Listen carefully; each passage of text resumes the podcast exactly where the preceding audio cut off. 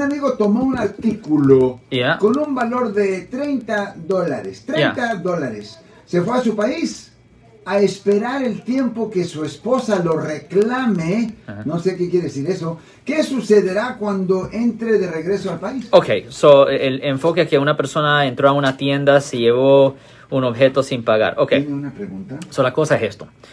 Si el valor del objeto es de menos de 50 dólares, generalmente eso no es un delito, es una infracción. Y generalmente no deberían de imponer una orden de arresto para eso. Pero existe la probabilidad pequeña, pero existe, de que la fiscalía presente el cargo como que si fuera delito menor. Y si hacen eso, y si la persona no se presenta en la corte en la primera fecha, lo siento por la interrupción, su video va a continuar monetariamente. Solo voy a mencionar que si usted ha sido acusado por haber cometido cualquier delito aquí en el área de la Bahía Norte, California, por favor no se espere, llame el nuevo teléfono que ven en la pantalla o llame para hacer una cita inmediatamente al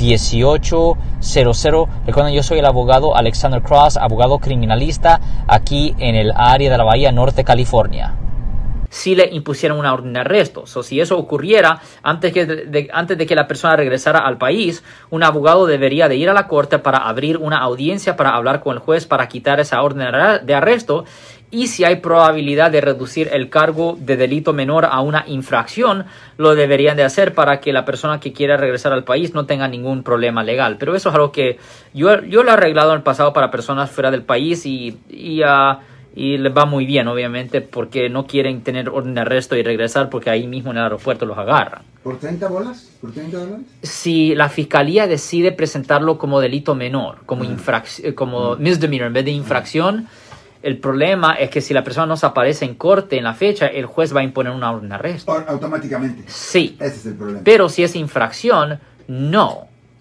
Porque el mismo abogado, si la persona es culpable y claramente es culpable, el mismo abogado pudiera ir a la corte y declarar al cliente culpable por la infracción, que es una nada, es una multita nada, y no hay problema.